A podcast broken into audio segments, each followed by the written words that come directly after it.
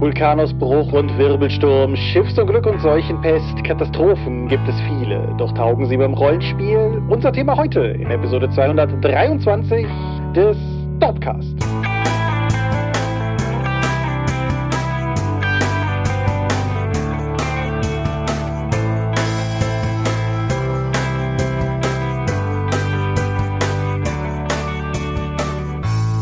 Hi und herzlich willkommen zur Episode 223 des Dorpcast. Aber mehr haben wir uns heute versammelt, über Dinge zu reden, die mit Rollenspiel zu tun haben. Und wenn ich wir sage, dann meine ich zum einen dich. Michael Skorpiomingas, guten Abend.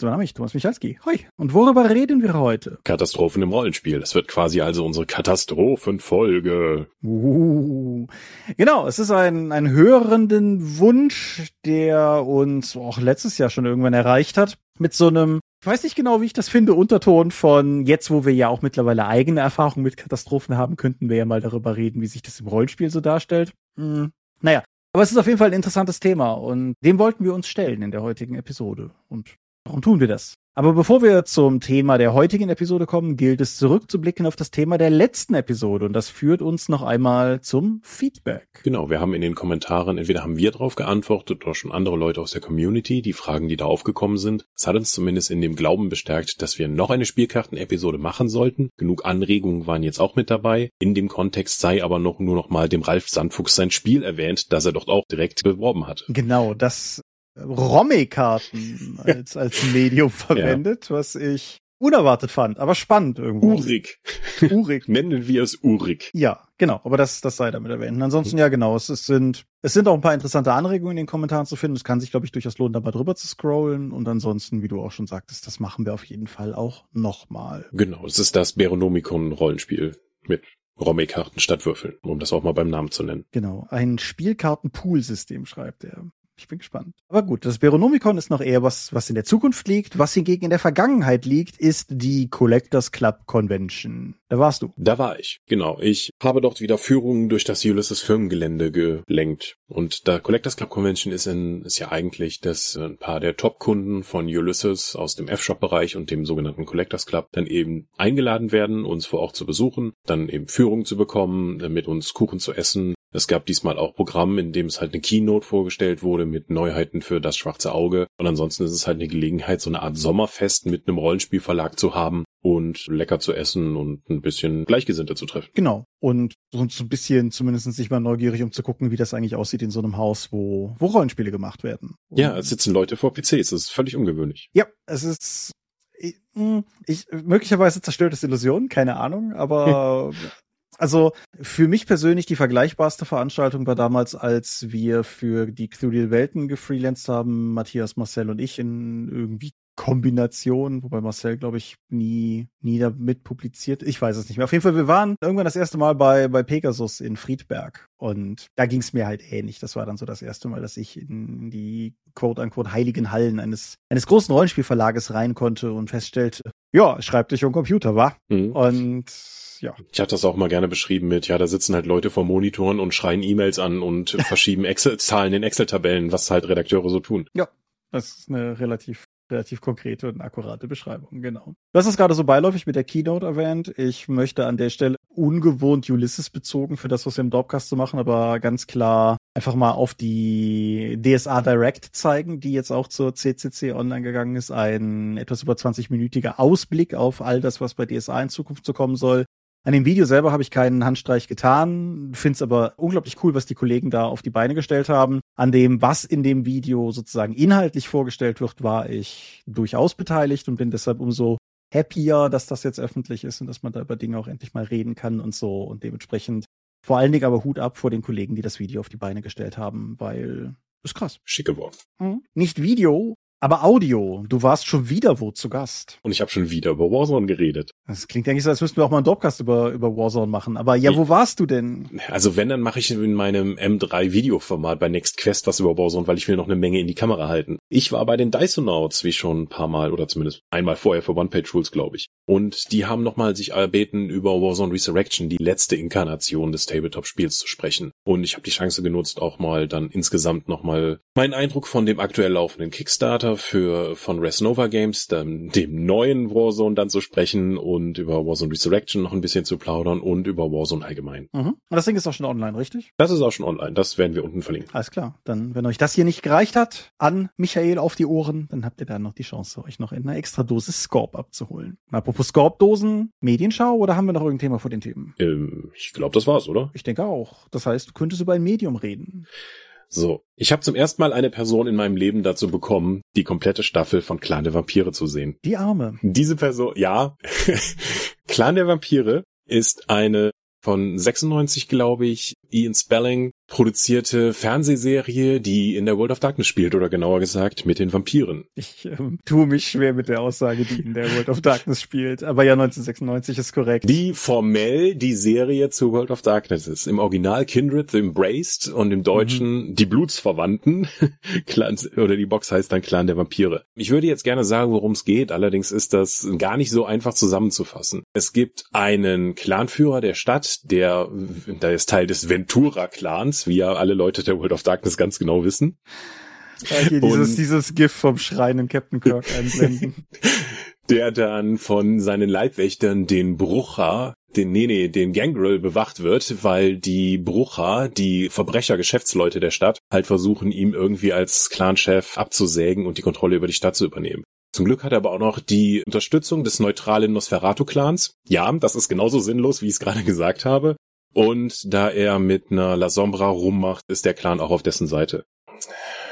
Und dann passieren Dinge. 96 ist halt noch eine Zeit, in der Serien nicht so aussehen, wie wir das heute gewohnt sind. Mhm. Aber auch Clan der Vampire war damals schon nicht gut und ist dann schlecht gealtert.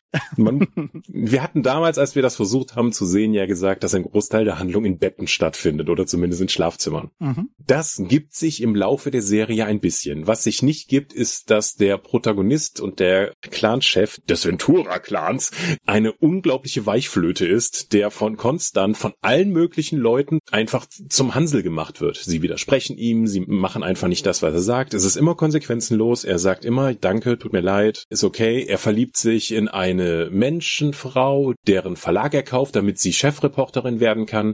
Und er redet mit ihr und gibt ihr dann gute Möglichkeiten. Es gibt eine Nebenhandlung mit einem menschlichen Polizisten, der auch versucht, hinter das Geheimnis der Vampire zu kommen. Aber alle in seinem Umfeld sind eigentlich Vampire und eigentlich ärgert den nur ein bisschen. Alles was diese Serie macht, ist halt in einer Qualität, die man heute nicht mehr gewohnt ist. Die Dialoge sind stellenweise zum Weglaufen. Die Ausstattung ist lächerlich. Die schauspielische Leistung ist auf Laienschauspieltheater. Gerade der Polizist, der noch am Anfang als so eine Art Hauptdarsteller eingeführt wurde, um in die Welt der Vampire einzuführen, ist so übel, dass sie ihn, glaube ich, bewussterweise in der Serie immer weiter rausgeschrieben haben, um den, Fokus anders zu legen. Aber das macht doch gar nichts, ist auch eigentlich egal, weil die Handlung meandert hin und her, ohne jetzt eine übergreifende Handlung zu haben.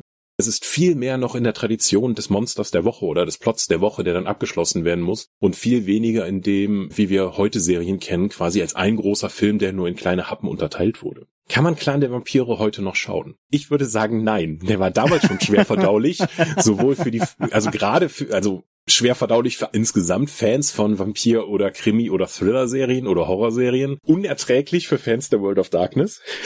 Mhm.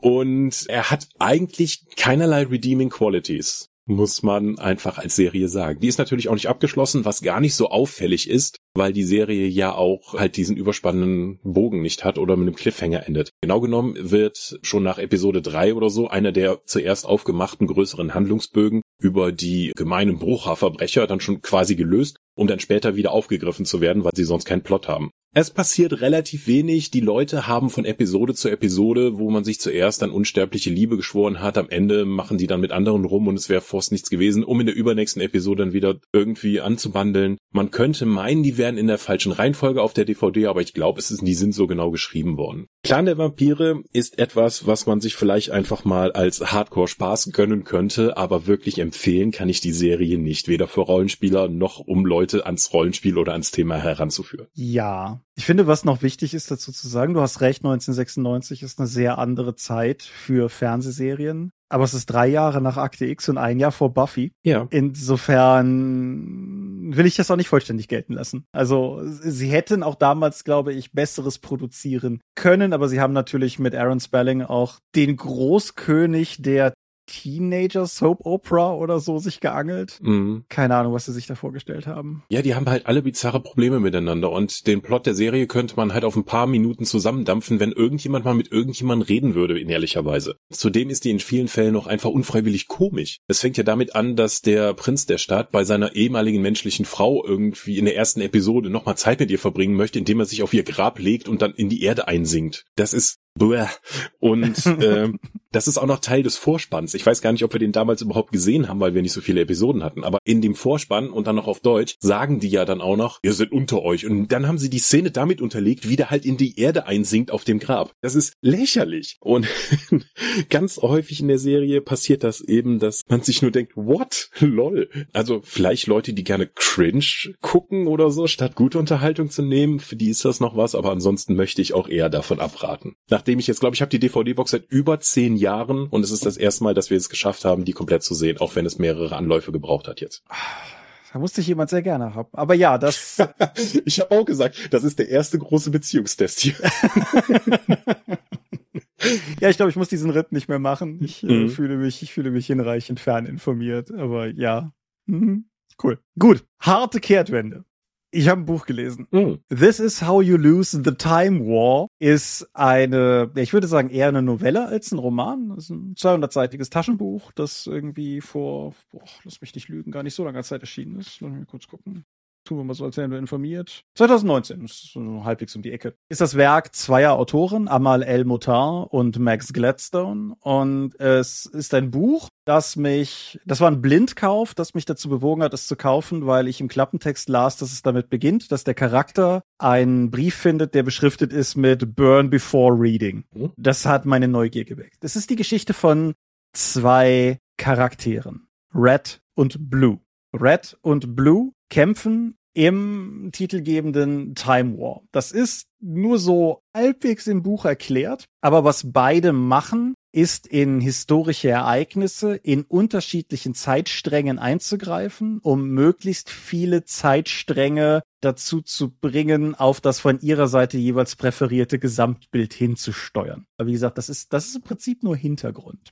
Eine von den beiden dient einer sehr technokratisch anmutenden, autoritätsgeprägten Organisationen. Die andere, eine Organisation, die auch nur Garden genannt wird und halt Natur und Wachstum und, und all so etwas propagiert. Das ist also quasi ein Dropcast-Buch oder so.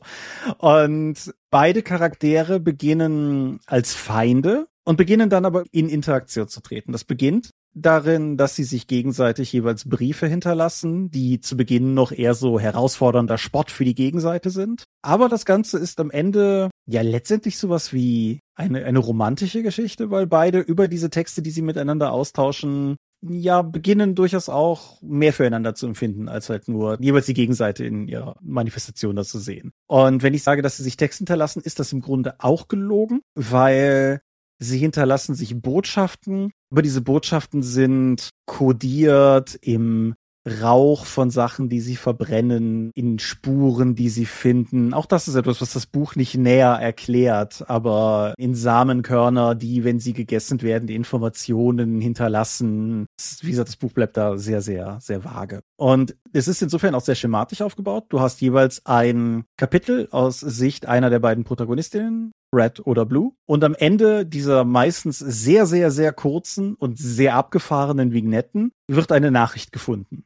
Und dann folgt der Wortlaut dieser Nachricht von der jeweils anderen Person. Und das nächste Kapitel ist dann wiederum diese, aus Sicht dieser anderen Person, an deren Ende wieder eine Nachricht von der ersten Person gefunden wird und so weiter und so fort. Das geht über, wie gesagt, die 200 Seiten so. Und das Ganze es gibt durchaus einen übergreifenden Plot und es gibt eine Eskalation am Ende. Ich habe relativ lange gebraucht, beschämend lange gebraucht, um zu merken, wie sehr das Ganze eine Romeo und Julia Geschichte ist, hm. weil diese beiden einander dann irgendwann Liebenden aus Organisationen, die seit Ewigkeiten im Streit miteinander liegen, was ihnen im Grunde verbietet, miteinander in Kontakt zu sein, die aber trotzdem miteinander in Kontakt bleiben. Und da gibt es am Ende sogar noch die Wahrscheinlichkeit, dass es, wenn es schief läuft, ein ganz grässliches Missverständnis gibt, an dem, an dessen Ende es gar nicht so gut ausgeht. Es ist ziemlich Romeo und Julia, aber es ist mhm. eine sehr sehr abgedrehte Form von Romeo und Julia. Und es sind auch einfach coole Ideen drin. ich, ich will, ich will nicht groß was vorgreifen, aber es beginnt halt mit so so ganz subtilen Elementen wie kleinen Eingriffen, die dazu führen, dass in dem jeweiligen Zeitstrang an dieser Stelle vielleicht jemand sich so religiös berührt fühlt, dass er da dann ein Kloster errichtet, was aber gar nicht in diesem Moment wichtig ist, aber dieses Kloster wird später gebraucht, um irgendwelche Flüchtlinge aufzunehmen. Wie gesagt, du bekommst nie ein Big Picture was sind unglaublich viele starke Ideen in diesem Buch drin, die man, sagen wir mal, spielleitertechnisch denken, auch mit Sicherheit gut hm. plündern kann. Klingt ein bisschen wie die, ich kann alle Zukünfte von Dune sehen. Ja, so ein bisschen tatsächlich. Aber hm. die, die beiden, also Red und Blue sind genauso wie die anderen Vertreter ihrer Organisation gewissermaßen entkoppelt von diesen Zeitsträngen. Ich werde jetzt nicht das große Philosophie und unterschiedliche Arten von Ewigkeit Fachs aufmachen, aber ja, wie gesagt, es ist eine, es ist eine spannende Geschichte. Sie bleibt oberflächlich. Ich habe das jetzt schon dreimal gesagt und durchaus mit Grund. Wer jemand ist, der so ein Buch liest und alles verstehen will, wer die Mechanismen begreifen will, die im Hintergrund ticken, wer die Motivation der Organisation in all ihrer Tiefe betrachten will, das nicht das Buch dafür. Das ist ein Buch voller fantastischer Ideen, das sich super runterlesen lässt, das mit Red und Blue zwei durchaus interessante Figuren charakterisiert, die zwei sehr unterschiedlichen Organisationen dienen. Es ist eine Liebesgeschichte, es ist in gewisser Weise ein Romeo und Julia Pastiche und es ist einfach ein, ein Buch, das ich gerne gelesen habe. Hm. Es äh, gibt eine deutsche Ausgabe, wie gesagt, der englische Titel ist This is how you lose the time war. Die deutsche Ausgabe heißt Verlorene der Zeiten. Die hätte ich nicht blind gekauft, glaube ich. Okay. Aber This is How You Lose the Time War ist ein, ein, Buch, an dem ich viel Spaß hatte. Ich nehme an, die deutsche Übersetzung macht aber durchaus auch Laune. Also das ist kein Buch, das ich für jetzt irgendwie schwer übersetzbar halte. Ich habe es aber auf Deutsch halt nicht gelesen. Coole Geschichte, abgefahrene Ideen. Wer mal wieder was lesen möchte, was nicht aus dem Mainstream-Einheitsbrei herausgewachsen ist, sondern irgendwie eine eigene frische Idee darstellt ganz klar meine Empfehlung. Okay, das klingt ja so, als sei das durchaus eine sinnvolle Nutzung deiner Zeit gewesen und keine komplette Katastrophe. Das ist korrekt. Aber woran liegt denn der Reiz von Katastrophen, Thomas? Das ist eine gute und berechtigte Frage. Das habe ich mich im Vorfeld auch gefragt. Nicht zuletzt, weil heute ist das ja nicht mehr so sehr der Fall, aber beispielsweise Katastrophenfilm war ja mal ein wirklich krass starkes Genre. Ja, also das, das war wirklich ein Genre. Also selbst die, selbst sagen wir mal kontemporäre Zeit unserer Erfahrung, die Roland Emmerich zerstört Dinge Filme sind ja jetzt nicht komplett weg. Aber das war halt mal Erdbeben, eine Stadt wird zerstört, Flutwelle, Feuer oder so etwas. Sie haben ja über viele Jahre fürs Kino in Amerika wirklich das wir machen mal eine Stadt kaputt mit der mit der Katastrophe X, um dann, weil das visuell interessant ist, war mhm. Unterhaltung. Genau. Du hast es schon angesprochen, weißt du, auch auch diese diese Parallelen, die es teilweise hatte, irgendwie das Jahr, in dem irgendwie mindestens drei Filme kamen, wo Asteroiden auf die Erde fallen, oder das Jahr, in dem mit Inferno und Dante's Peak einfach mal zwei Vulkanfilme gleichzeitig im Kino waren oder so. Aber das hatte so das nicht auch mit Twister und ich wüsste nicht, welcher der andere wäre. Ja, Twister steht für sich alleine, meinst du? Ich wollte sagen, es, es gibt keine Konkurrenz neben Twister. Also das ist, das ist pauschal okay. eine wahre Aussage. Und mm. das mhm. ist ein Hügel, auf dem ich gewillt bin zu sterben. ja, ist gezeichnet. Aber ja, auch die, die Poseidon-Filme mit ein Schiff fällt auf die Seite und mm. all der Kram, ja. Mm, ich glaube, einer der Gründe, warum das als Genre oder als Geschichtenform einfach spannend ist, ist, weil es die Protagonisten mit einer zerstörerischen Urgewalt konfrontiert, die du nicht verhaften oder verhauen kannst. Mhm. Ich denke, das ist ein, das ist auf jeden Fall ein gewisser Faktor. Mit Einschränkungen, natürlich. Also, wer Moonfall gesehen hat, um nochmal so ein Emmerich-Ding zu nehmen, er weiß, dass man auch gegen den Mond kämpfen kann und, ach, ja, aber auch, auch ansonsten. Also, es gibt ja durchaus, es gibt, es gibt die Spielart des Genres, wo die Katastrophe in irgendeiner Form gestoppt, gemildert oder abgewendet werden kann. Aber es gibt natürlich auch sehr viele Filme, wo die Katastrophe einfach da ist und es dann ums Überleben geht. Und ich denke, da ist schon durchaus ein gewisser Reiz drin, weil es Spektakel bietet und halt darin menschliche Schicksale, mit denen man sich vielleicht sogar identifizieren kann. Ja, also eine Katastrophe führt ja dazu, dass eine große Menge an Menschen aus verschiedenen Schichten und Umgebungen halt gleichzeitig sich einer Konfrontation entgegensehen und damit umgehen müssen. Das heißt, du hast gleich schon auf mehreren Ebenen Drama. Mhm. Und alle werden damit konfrontiert. Genau. Zum, zum einen zerrüttest du den Status quo, was grundsätzlich ja für sich schon immer eine fantastische Dramaquelle ist. Mhm. Und zum anderen, genau, kannst, kannst du halt auch die unterschiedlichsten Charaktere da reinwerfen. Gerade der Katastrophenfilm als Genre ist ja auch eigentlich immer schnell dabei, entweder sehr extreme oder sehr unterschiedliche Charaktere miteinander zu mischen. Mhm. Das führt eigentlich auch gewissermaßen direkt schon zu der Frage, Haben wir das eigentlich im Rollenspiel? Die meisten Rollenspielszenarien sind tatsächlich postapokalyptisch. Mhm. Die spielen nicht in der Katastrophe, sondern danach. Ja. Weil dann quasi die Karten neu gemischt wurden und du jetzt in der neuen Situation jede Menge Konflikte an jeder Ecke hast. Aber erstmal, sagen wir mal, die Feuer sind ausgestampft, aber das neue Haus hast du noch nicht errichtet. Das sind die meisten Settings im Rollenspiel. Mhm. Aber direkt in der Katastrophe fällt mir zum Beispiel das DSA 5 Starterabenteuer da der Untergang von Arivor ein. Unheil über Arivor, ja. Unheil über Arivor, okay. Ja. Das ist aber halt eine der wenigen Sachen, wo halt, hm, man geht so gerade seine Heldendinge und plötzlich, bumm, geht die Stadt kaputt, indem Meteor drauf fällt. Und du musst halt da agieren in diesem Kontext der gerade stattfindenden Katastrophe. Mhm. Wie, du definierst jetzt aber nicht Katastrophe als irgend sowas von, ich würde nicht sagen menschgemachtes, aber dann so wie eine Ork-Invasion. Nee, das, das, da würde ich, da würde ich durchaus eine Grenze ziehen. Natürlich werden wir Grauzonen finden, wenn wir lang genug suchen. Mhm. Aber ich sag mal, an Szenarien, an die ich gedacht habe, sind eher so Sachen, so Naturkatastrophen, klar. Also alles von Meteoriteneinschlag, Vulkanausbruch, Erdbeben. Hm, Stell dir mal vor, du hast so ein Fantasy-Setting und dann haben ein paar Seehexen halt einen Teil Settings überflutet und du musst erstmal damit klarkommen, dass jetzt irgendwie so eine Sturzflut über das Land hinwegbricht und was dabei dann alles da ist. Mhm, klar. Hm. Das war ja ein Teil dessen, was bei dem Kreativwochenende bei der Dorp thematisiert wurde, richtig? Ach, stimmt. Richtig. Was Ja. für eine gute Idee. hm. Genau. Eine Art von Katastrophe, die mir ansonsten im Rollenspiel auch noch häufiger begegnet ist, aber interessanterweise eigentlich fast immer in derselben Form, ist das Subgenre des Schiffsunglücks. Mhm. Und ich schwöre, wenn ich nochmal bei Cthulhu auf der Titanic bin, dann, dann gehe ich. Also, meinst, du, meinst du, alle Leute, die auf der Titanic waren, sind irgendwann schon mal als Spielercharaktere oder NSC in einem Cthulhu-Abenteuer aufgetaucht? ich wäre versucht zu sagen, ja. Okay. Aber klar, das ist natürlich auch ein, ein naheliegendes Szenario.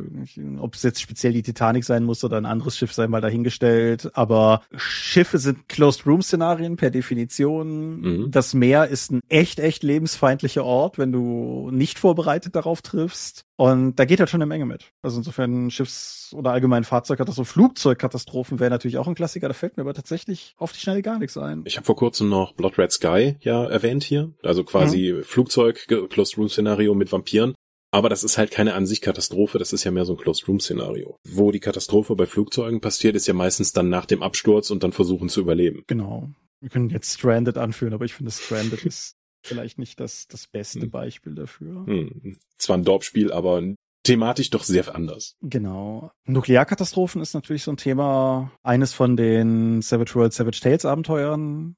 Katastrophe bei Grand Atomica Mhm. greift das schon relativ eindeutig auf. Der Tales from the Loop Deutschland Band hat ein bisschen was in die Richtung, aber ja, so Szenarien meine ich halt. Also das war das, wo ich gedanklich so drauf hinaus wollte. Mhm. Eine Sache, die das natürlich für Rollenspiele gleichzeitig auch aus demselben Grund schwieriger macht, weshalb ich es eben noch als reizvolles Genre bezeichnet habe, ist, du hast halt keinen Widersacher, den du bezwingen kannst. Du kannst halt in der Regel bestenfalls überleben. Mhm. Und das macht es natürlich auch ein bisschen schwieriger, vielleicht eine befriedigende Spielerfahrung daraus zu machen. Ja, und viele der Konflikte sind halt umgebungsgetrieben und nicht mit einem Mensch gegen Natur oder Mensch gegen die Wildnis Ding, sondern eben, hey, ich muss jetzt nur mal schauen, dass mir hier dieses Haus nicht auf den Kopf fällt und dann habe ich vielleicht ein paar andere Überlebende zusammengesucht und wir müssen erstmal schauen, dass wir dann, um einen weiteren menschlichen Konflikt reinzubringen, und so ein paar Ressourcen wie Medpacks oder Wasser oder Nahrungsmittel oder Dosen dann eben prügeln und wie weit bist du bereit, deine Menschlichkeit aufzugeben, um dann eben an diese Ressourcen zu kommen. Normalerweise, wenn du die Katastrophe halt in diesem Hinblick hinnimmst, entfernst du dich schon mal ein gutes Stück vom klassischen Abenteuerrollenspiel mit den klaren Antagonisten, mit der Zielerreichung und das, wo auch mehr oder weniger ein Szenario gewinnen kannst. Wie du schon sagst, ist das Gewinnen hier ist Überleben in einem Katastrophenszenario und damit nehmen wir eigentlich schon viele der klassischen Heldensymbole ja erstmal raus. Mhm. Weil Heldenfiguren sind in der Regel ja so kompetent, dass sie dann einfach sich über andere in dieser Situation hinwegsetzen können. Ja, es sei denn natürlich, dass du das Ganze mit einem anderen Genre kombinierst.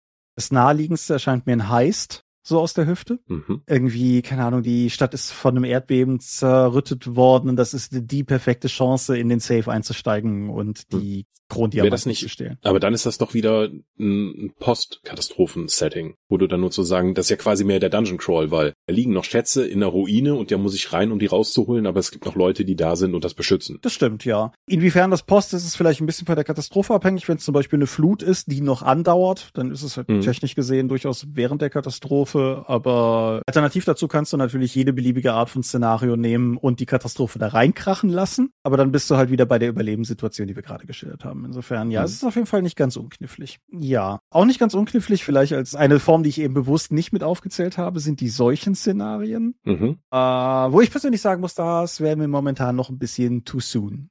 Also ja, ja, ja, kann kann ich nachfühlen, sehe ich jetzt nicht so eng, würde ich wäre jetzt aber auch nicht mein präferiertes Dings. Mal ganz abgesehen davon, dass Krankheitsregeln in Rollenspielen meistens ein hart unterentwickelter Teil des Spiels ist, weil wer hat schon Bock drauf, dann ja, mein ich kann meinen Abenteurer leider nicht mitnehmen, der hat gerade Schnupfen, der muss jetzt erst noch mal zwei Wochen das Bett hüten, ansonsten wird das eher schlimmer, weil ich muss dann auf Konsti würfeln und ich habe da nur 13 und und und. Nee, aber wir haben ja auch durchaus das von dir eben erwähnte kreative Wochenende mit dem Flutszenario ja auch geschoben um fast ein Jahr, mhm. weil das ja auch noch ein sehr naheliegendes Thema für dich und viele andere Leute in Deutschland war. Ja, das ist korrekt. Ja, die die Pandemie ist halt noch mal noch mal eine Stufe krasser, weil sie halt einfach jeden auf den Planeten betroffen hat. Mhm. Aber klar, die Flut war hier halt genauso vor den Toren und auch da muss ich sagen, also das ist nicht der Grund, warum wir keinen Deutschland Things from the Flood Band machen. Aber ich würde mit unterschiedlichen Gefühlen an so ein Buch rangehen, wenn ich das jetzt schreiben hätte, muss ich sagen. Also mhm. Beiden Richtungen, weil auf der anderen Seite muss ich auch sagen, vieles, was auf einer anderen Ebene Katastrophenszenarien vielleicht auch durchaus interessant machen kann, einfach als Narrativ insgesamt, beispielsweise der Zusammenhalt in der Bevölkerung und dieses, dieses Gefühl von im Angesicht einer großen Bedrohung sich zusammenzurotten. Das ist auch ein positiver Aspekt, den ich auch durchaus quasi live davon mitgenommen habe. Aber äh, ja, ist trotzdem hm, komplex, sagen wir mal so. Aber das muss, das macht es ja narrativ nicht interessant, weil die Leute dann einfach vernünftig waren, zusammengearbeitet haben, um sich gegenseitig zu helfen, um damit dieses Problem zu überwinden. In den meisten Szenarien, die in der Fiktion vorliegen, gibt es ja eher, muss ja eben Drama, muss ein Konflikt entstehen und dann müssen Interessen der verschiedenen Gruppen aufeinandertreffen. Ja, aber wenn du es zum Beispiel etwas langfristiger anlegst, könnten die Spieler ja zum Beispiel die Agitatoren sein, die es schaffen, das Ganze irgendwie irgendwie auf die Füße zu stellen. Mhm. Und dann hast du vielleicht auch schon wieder ein Szenario, wo du, wo du eher einen Gewinnzustand definieren kannst, wenn es halt irgendwie, ich nenne mir ein gutes Beispiel, irgendwie die Evakuierung rechtzeitig durchzuführen oder zu gucken, dass irgendwie Leute gemeinschaftlich agieren, um die notwendigen Vorräte noch zu bergen, als sowas. Dann kannst du zumindest ein Subszenario konstruieren, wo es halt tatsächlich einen Fail-State gibt, um das mal so technisch zu sagen, also einen, einen Zustand, in dem gescheitert wurde. Und darüber dann halt auch, ja, sagen wir mal, zumindest ein Drama generieren und einen Erfolg. Mhm. Weil dann ist es halt vielleicht nicht nur Überleben, sondern das Gefühl am Ende mit 20 Leuten aus der Katastrophe rauszumarschieren, anstatt dass sich die drei Helden am Ende halt rausziehen und hinter ihnen alle tot sind. Mhm. Quasi die Menge an Überlebenden ist dann sozusagen deine, deine Spielwertung. Ja, ja, zum gewissen Maße zumindest, mhm. ja. Ja. Würde dich das denn jetzt reizen, so ein Szenario zu spielen? Wir haben ja auch, glaube ich, habe ich vor kurzem ein Rollenspiel gesehen, wo du halt Alltagshelden auch verkörperst, Feuerwehrleute, Rettungssanitäter und solche anderen Personen, die wirklich am Limit in gefährlichen Situationen gehen, um anderen Menschen zu helfen, eben in so einer nicht unbedingt Katastrophensituation, glücklicherweise meistens nicht, aber dann doch schon in persönlichen Notfällen oder so kleinen Katastrophen, wie das ein Haus abbrennt, ist halt für die Gesamtgesellschaft kein Problem, aber für die Person, die in dem Haus wohnte, halt schon. Ja, klar.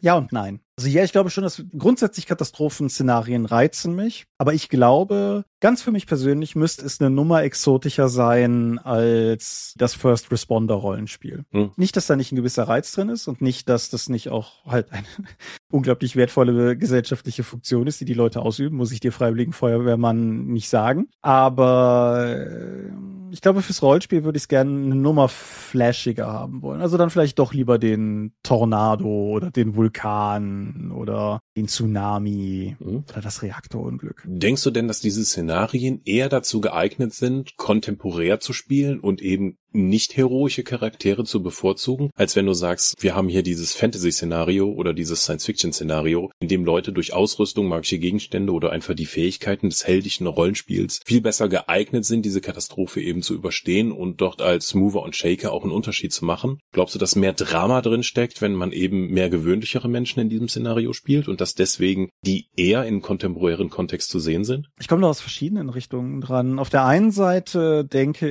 ich, ist das, was du sagst, durchaus richtig. Auch durch die Ich habe das Ganze am Anfang in Bezug auf die Katastrophenfilme gesagt, dieses Gefühl, dass es einen auch treffen könnte. So die Nahbarkeit, die ein kontemporäres Setting mit sich bringt, ist etwas, was ich bei Fantasy-Szenarien in der Form einfach weniger sehen würde. Die, der Vulkanausbruch in der deutschen Kleinstadt, das klingt wie ein RTL-Film.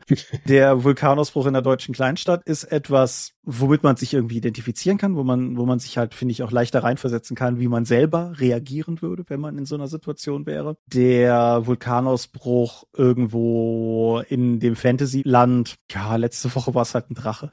Das mhm. ist halt so, das ist die eine Sache. Und was du auch schon gesagt hast, die Superkräfte machen es halt auch schwieriger, weil ja, spätestens dann, wenn du in die höheren Machtspektren kommst, dann haben Leute halt auch ein Powerlevel, wo du dich halt auch fragst, so hat denn keiner von euch einen Zauber, um den Meteoriten abzulenken, bevor er auf die Erde prallt? Mhm. Irgendwer muss doch was haben. Oder wie siehst du das? Ja, das macht es, das nimmt nämlich das Drama, das durch die Katastrophe und diese, hm, sagen wir mal, unverprügelbare Naturgewalt, mit der man sich irgendwie dann stellen soll. Vieles, was da im Kontext passiert, mit ein Balken fällt runter und begräbt eine Familie. Jetzt muss ich halt, muss der starke Charakter da eben hin hingehen, um das Ding wegzustemmen, damit die Familie rausgehen kann. Und dann tauschst du halt ein Zeitelement oder Erschöpfungsschaden oder so etwas dagegen, jetzt das moralisch Richtige zu tun. Und dann triffst du wieder auch eine mechanische, wie auch eine dramaturgische Entscheidung, damit das Abenteuer weitergehen kann. Das Drama dahinter und die Entscheidung wird halt je relevanter, wenn das jetzt ich als Bürofuzzi bin, dem irgendwie mal ab und zu ein Stift aus der Hand fällt und dann schon anfängt zu stöhnen, als wenn das jetzt mein äh, D&T 5 Barbar macht, mhm. der halt ohne zu zweifeln da einfach reingeht. Da hätte ich also einen ganz anderen Ansatz. Auf der anderen Seite kann es natürlich, wenn es jetzt, sagen wir mal, nicht der Kerninhalt ist, sondern so ähnlich wie bei, bei dem Arivor-Szenario ein einzelnes Abenteuer, kann es natürlich auch mal frischer Wind sein für eine an sich eingerostete Fantasy-Kampagne, dass man Leute mal in so eine Situation bringt. Und vielleicht mhm. entdeckt der Dungeon Crawl-Veteran mit dem Barbaren ja auch nochmal eine neue Seite an seinem Charakter, wenn er halt stattdessen in das halb zusammengebrochene Gebäude reinklettert, um den kleinen Timmy noch daraus zu holen, im Vergleich zu halt den mhm. Basilisken schlachten, um an die magischen Gegenstände zu kommen, auf denen er hockt. Ja, gerade die Konfrontation mit der Umgebung und einfach dann Begegnungsherausforderungen durch die Natur oder durch Naturgewalten finde ich durch die Hörspiele, die ich in den letzten Monaten gehört habe, dazu mehr in den nächsten Dorpcast, durchaus spannend.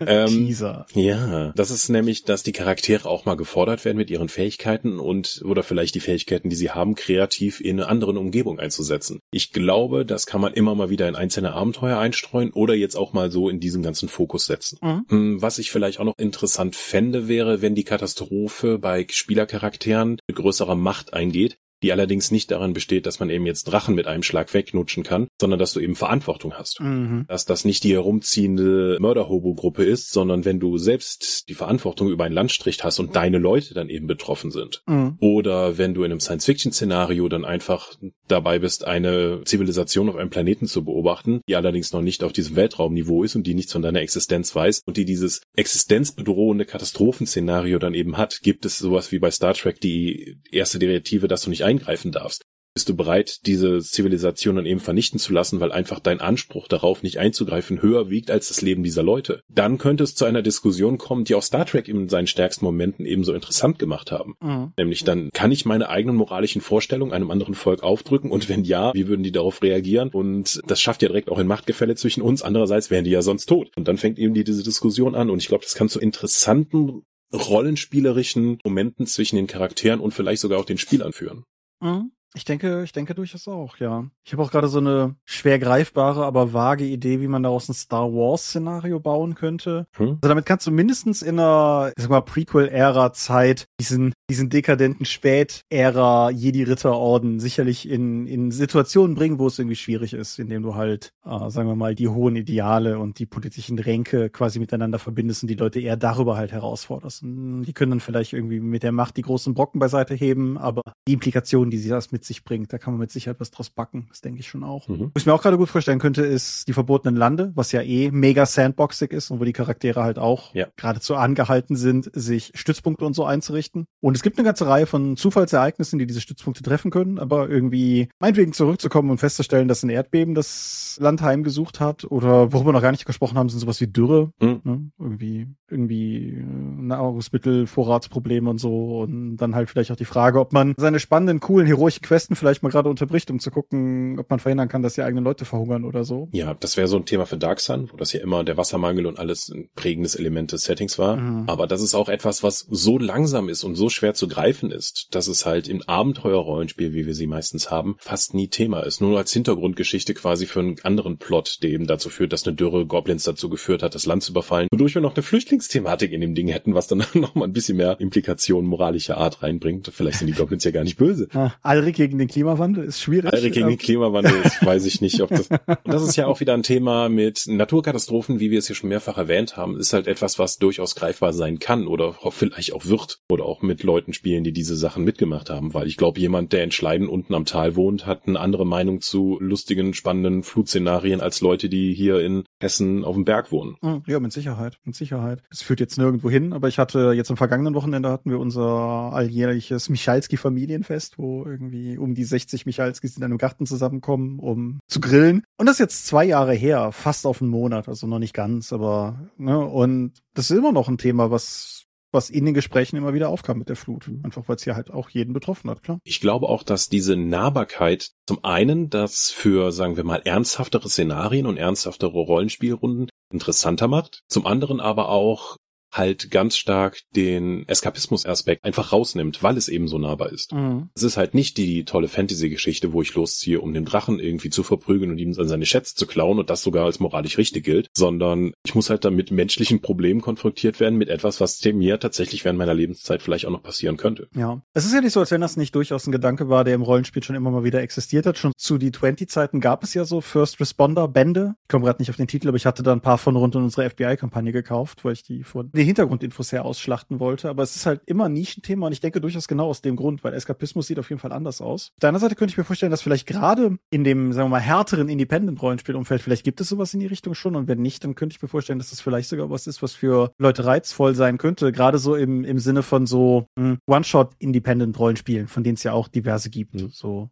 ich glaube, das, was ich meinte, wie hieß das? Everyday Heroes? Das, das war gar nicht so independent. Ja. Aber, ja. Ja. Was man trotzdem vielleicht auch nochmal sagen sollte in dem Zusammenhang ist, dass sag mal, traditionell das Katastrophengenre, glaube ich, in zwei unterschiedlichen Tonalitäten existiert hat. In der eher drastischen, ernsten Variante und eher mit so einem Happy-Go-Lucky-Einschlag. Also keiner kann Twister oder Independence Day gucken und das Gefühl haben, da irgendwie einen, einen sehr bedrückenden, ähm, ernsten, zum Nachdenken anregenden Film zu schauen, denke ich. Gerade im visuellen Medium bietet es natürlich auch die Möglichkeit, alle Sachen spektakulär zerstören zu lassen, was du sonst auch nicht siehst. Mhm. Das hat schon eine gewisse Schaulust, die da losgetreten wird. Ja, die man vielleicht auch sogar ins Rollenspiel übertragen könnte, je nachdem erneut, was die Form der Katastrophe ist. Wenn du irgendwie, angenommen, du hast eine Stadt mit Plan und du hast einen Vulkanausbruch und im Laufe der Sitzung breitet sich halt das Magma in der Stadt aus und du kannst halt irgendwie sozusagen nachtracken, wie Teile der Stadt verschwinden. Mhm. Da geht schon was, aber es hat natürlich nichts im Vergleich zu der, der Independence, der Explosion vom Weißen Haus oder so. Das, das ist auf einer ganz eigenen. Ja, aber du kannst ja auch sozusagen durch Spielerhandlungen oder durch Spielerfehlschläge dann auch Katastrophenszenarien schaffen. Das ist ja toll, dass du die fliegende Festung des Erzschurken aufgehalten hast, aber leider ist sie auf die Hauptstadt gefallen. Upsi. Das hat ja auch Implikationen und Nachwirkungen. Das oder du könntest einfach sagen, ja, du kannst ja sowas wie die Taraske oder ein Kaiju ins Setting einbauen, nur deine Helden haben halt nie keine Chance, den irgendwie zu hauen. Das ist dann halt effektiv auch eine Naturgewalt, wie in SimCity, wo ich halt Bowser rufen konnte, um meine Stadt zu zerstören.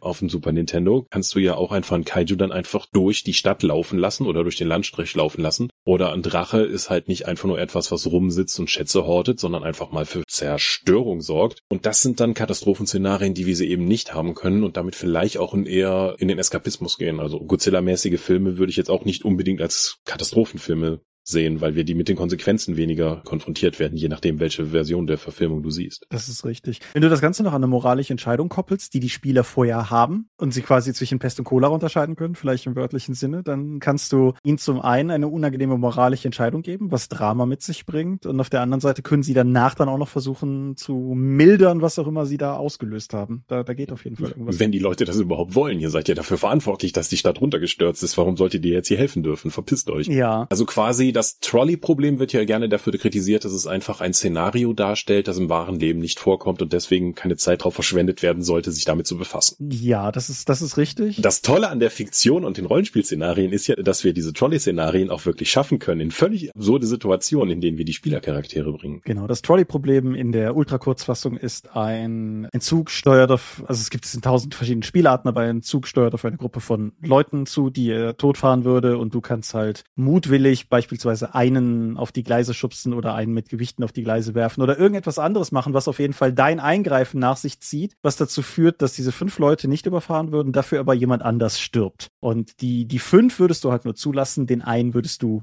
mutwillig opfern. Aber wo ich eigentlich darauf hinaus wollte, ganz andere Richtung mit den unterschiedlichen Geschmacksrichtungen von Katastrophenszenarien, wie so viele andere Dinge auch. Ich glaube, September 11 hat auch eine ganze Menge kaputt gemacht, weil der Spaß an zerfallenen Großstädten 2001 plötzlich sehr real geworden war. Du kannst durchaus auch im Output von Katastrophenfilmen feststellen, dass die halt nach 2001 plötzlich sehr viel weniger geworden sind. Und das hat sich ein bisschen mittlerweile wiederholt, San Andreas und so. Aber ich denke, das führt vor allen Dingen am Ende mal wieder zu einer Sitzung Null. Genau. Was wollen wir von der Kampagne? Wie sollen wir die gestalten? Was sind No-Gos? Genau. Und, und im Zweifelsfall halt auch ins Detail. Also, wenn jetzt jemand zu mir kommen würde und sagen würde, hey, ich habe voll die geile Idee für eine Kampagne, hast du Interesse? So, worum geht's? Ja, irgendwie Pest bricht aus. Das wäre schon so der Moment, wo ich dann ein paar spezifischere Fragen hätte. Mhm. Und du meinst die Zombie-Pest?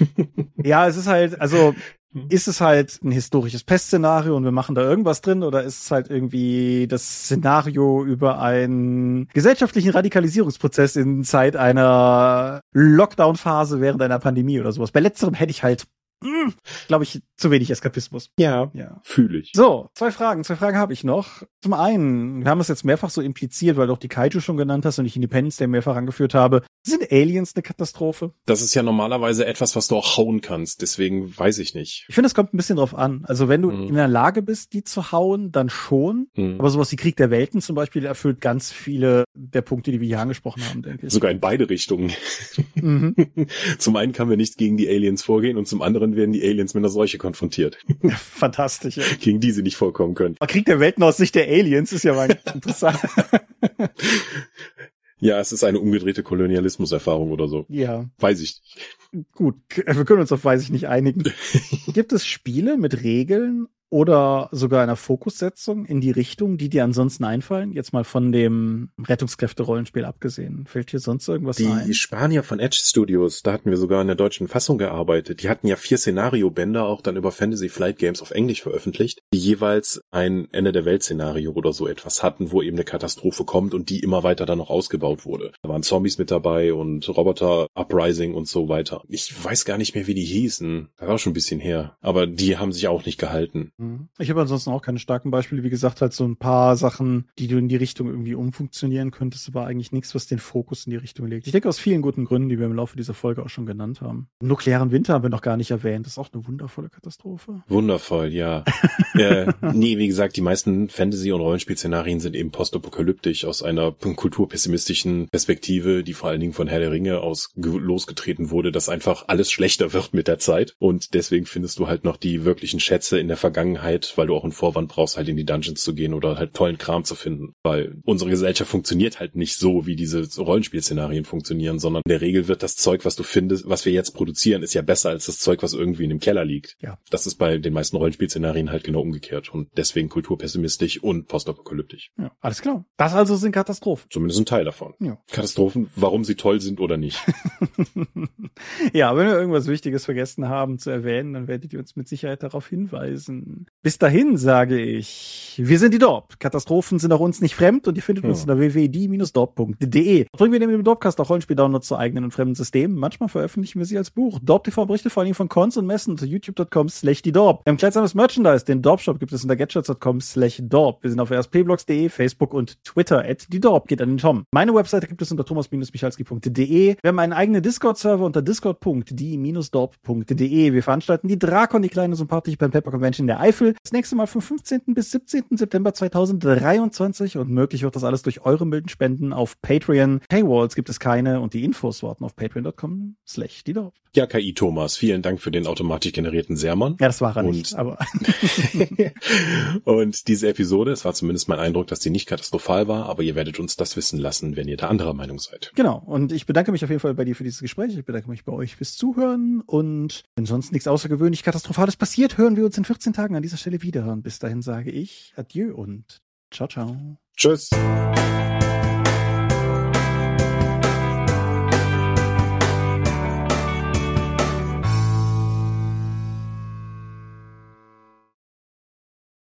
Lass mich den KI-generierten gerade noch mal raussuchen, dann können wir den den Leuten ja, also den will ich den Leuten ja nicht vorenthalten. Ich habe ChatGPT gefragt, kannst du mir eine kurze Zusammenfassung schreiben, die Leuten erklärt, was der Dorpcast und die Dorp ist, in etwa 140 Worten. Der Dorpcast ist ein deutschsprachiger Podcast, der sich mit dem Thema Rollenspiel befasst. Er wird von der Dorp-Website, das Online-Rollenspiel-Projekt, produziert. Der Podcast bietet vielfältige Inhalte rund um Rollenspiele, darunter Diskussionen über verschiedene Rollenspielsysteme, Interviews mit Spielentwicklern und Autoren, Tipps für Spielleitung und Spieler sowie Reviews und Empfehlungen. Die Dorp ist eine Website und Community, die sich auf Rollenspiele spezialisiert hat. Sie bietet Informationen, Artikel, Rezensionen und Foren für Rollenspielerinnen und Rollenspieler. Die Plattform hat eine lange Geschichte in der deutschen Rollenspielszene und hat sich als Anlaufstelle für Rollenspielenthusiasten etabliert. Die Dorpcast-Produzenten sind regelmäßige Gastgeber des Podcasts und bringen ihre Expertise und Leidenschaft für Rollenspiele in die Sendungen ein. Der Dorpcast und die Dorp bieten Rollenspielern eine Informationsquelle, Diskussionsmöglichkeiten und eine aktive Community, um sich mit Gleichgesinnten auszutauschen und ihre Begeisterung für Rollenspiele zu teilen. Die Menge an Allgemeinsätzen ist erschüttert. Ja, und Dorp steht nicht für das Online-Rollenspielprojekt. Das ist einfach erlogen.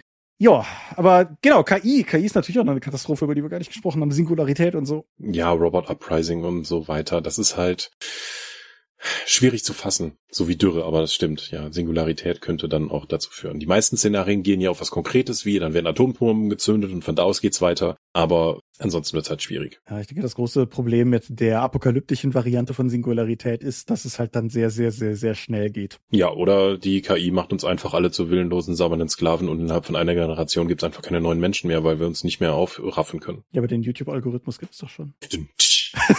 ich drück mal auf Stopp. Auch in diesem Monat möchten wir euch an dieser Stelle für eure großzügigen Spenden auf Patreon danken, denn nur durch eure Unterstützung ist dieses Projekt in der heutigen Form möglich.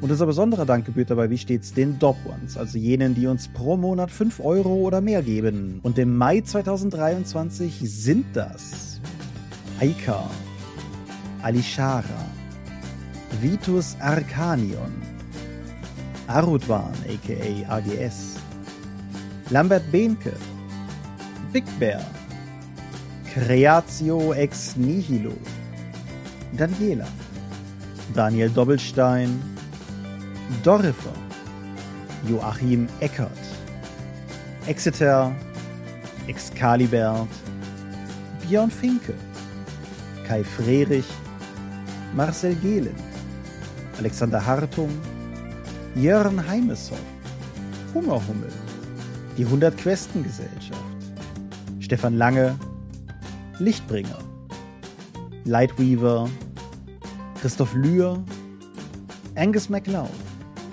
Volker Mantel, Moritz Melem, Miles, Me, Ralf Sandfuchs, Sawyer the Cleaner, Ulrich A. Schmidt, Oliver Schönen, Jens Schönheim, Christian Schrader, Alexander Schendi, Patrick Siebert, Lilith Snow White Pink, Sphärenmeisterspiele, Stefan T., Florian Steury, Sven, Technosmurf, Teichdragon, Tellurien, Jeremias W., Talian Vertimol, Xeledon und Marco Zimmermann. Danke, dass ihr uns freiwillig, ohne Paywall und Auflagen so tatkräftig unterstützt, einfach weil ihr es könnt. Danke.